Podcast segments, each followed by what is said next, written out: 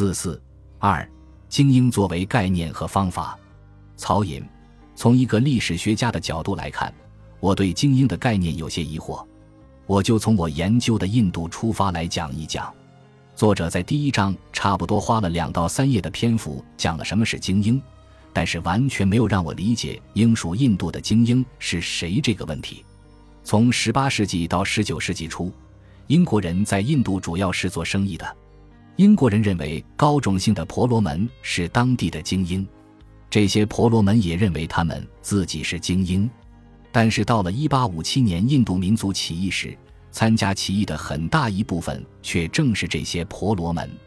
英国人在东印度公司时期建立了军队，公司军队的士兵主要由婆罗门众姓构成。他们为什么还要去起义呢？这就到了我想说的第二个问题。即作者对于精英的定义没有太多涉及身份认同和建构的问题。精英这种身份是一种自我和他者都参与建构的集合。一个稳定的身份认同可能需要三个支点：首先，我认同自己是这个身份；第二，他者也认同我的这个身份；第三，我明白他者对我这个身份的认同。在英属印度1857年的起义中，为什么那些婆罗门会起义？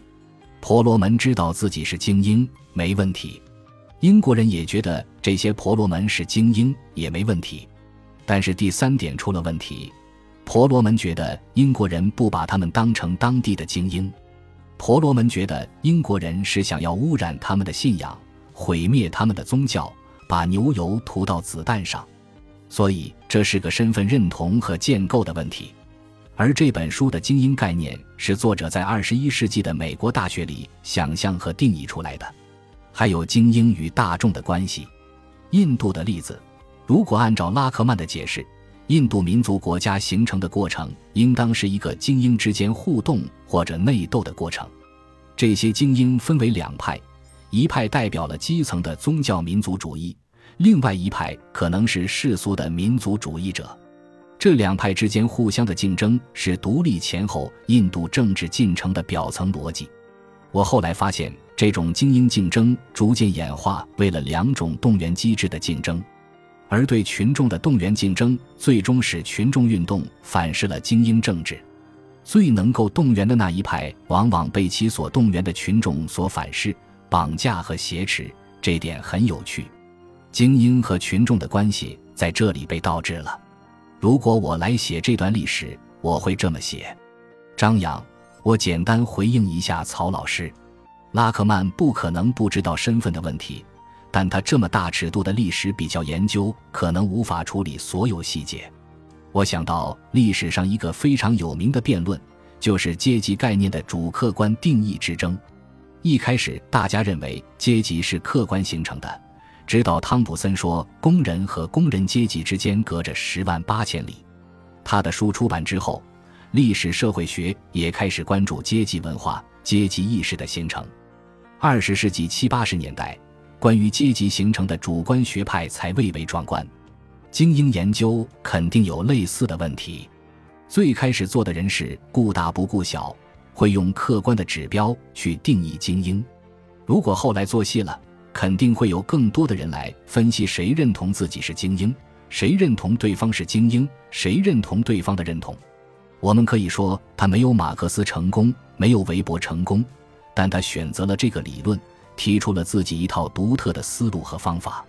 他对马克思、韦伯这些人有一些系统的批评，他说明了为什么要用精英理论取代马克思主义的阶级理论或者韦伯的国家理论。我们可以觉得他不对，但是我觉得他是有自己的理论想法的。尤一文，我正在写作的书稿里也含括了荷兰与英国两个案例，这让我在阅读过程中总是会想：精英在不同框架下是否有不一样的分类和解释？例如，图二中拉克曼将荷兰共和国归类为中心，不存在高度精英冲突，殖民地精英不具高度自主性。从经济上而言。摄政阶层的确垄断了联省共和国绝大部分的商业及财富，但在政治上，荷兰自始至终都存在亲王派与共和派两个派系的冲突。再者，海外殖民地作为公司资产，由母国董事会直接经营，但却不受联省共和国政府指挥。换言之，若将政治面向加入，联省共和国的中心精英冲突及殖民地自主性分类，可能就和拉克曼的分类相异，进而对霸权的兴起与衰落的解释可能也不同。接下来，我想提出两个比较政治经济学方向的衍生性思考。此书所提出的分析框架更多是一个国际政治经济学问题，即解释国际霸权相对权力的起落。相对而言，探究国内政经问题及解释改革是否能成功，在书中所占篇幅不大。但对本职 CPE 研究的我而言，这是更有意思的部分。首先是关于后霸权时代各国进行改革的可能性。该书最后一章从英国及荷兰后霸权时代的发展经验、精英特权与不平等、税收与社会福利、军队与外交等，来探究霸权衰落将如何影响美国政治经济，以及阻止不平等扩大的可能。这个问题衍生出另一重思考：书中解释霸权兴衰时，更多侧重于精英冲突凝聚。我们是否能同样以此变量解释各国社会不平等改革能否成功？又或者在此问题上，反精英联盟的凝聚冲突更具解释力？例如，英国经济精英随着金融发展，在19世纪吸纳了更多跨部门精英及跨阶层成员，相对于荷兰精英阶层的排他性，英国精英群体包容性及凝聚力更强。但强大的工会组织仍迫使精英做出妥协进行改革。再者，在展望美国前景时，拉克曼也悲观地提到，美国工会组织的弱化使其难以成为改革动力。这两个案例都说明，反精英联盟的组织动员能力是影响改革的关键因素，而不是精英联盟。第二个议题也是我自己的书稿比较关心的。金融工具在不同时代所形成的精英联结及其政治影响。该书第八章提到，二十世纪八十年代前，美国精英是通过董金联结形成跨产业精英核心圈，并形成寻租及分配共识。然而，在二十世纪八十年代后的金融化浪潮中，企业间董金联结程度下降了，寻租行为转向个人化。和过去以企业或者产业为基础的寻租分配不同，这个时代的精英是以牺牲企业组织利益为代价，谋取个人利益极大化。拉克曼的分析留下了更多值得深入探究的问题：这种更加个人导向的精英阶层凝聚力是更强还是更脆弱？精英圈是更开放还是更封闭？其对政治的影响途径是否与前八十年代的模式相异？另外，我很好奇，在二十世纪八十年代金融化后，伦敦金融精英阶层及其政治影响途径是否也出现了变化？据我了解，他们在英国失去霸权后依然维持寡头垄断地位。不过，作者没有多提。最后是一个研究方法上的问题：随着董金联结程度普遍下降，董金联结作为精英分析工具是否还有效？我们是否需要一种新的方法来分析新形态下的精英核心圈？我对于美国案例的初步观察是，虽然在金融化后，金融精英的进入门槛似乎变得相对开放，获利也更个人化，只要能进入金融公司，在个人激励导向的薪酬制度中，即便是交易员都能从中分得一杯羹。但相对于早期跨产业董监联结，现在是一个更小。更纯化的精英群体，美联储理事、投行高管、财政部长三者之间的精英流动及交叉连接。这个观察若是正确，下一个问题是：这个金融精英圈究竟是更脆弱，还是更有能力垄断美国政策走向以及克服来自社会的改革压力？李晶讲到金融工具，我补充几句：首先，离岸美元市场的建立。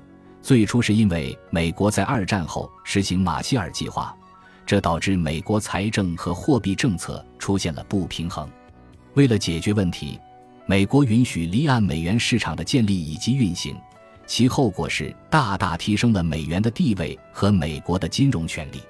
还有一些其他政策的变化，比如，二十世纪六七十年代，在美国提供房贷的主要是中小储蓄协会，但到了二十世纪八十年代，政府不再对他们实行利率保护和补贴，要求他们在市场上竞争。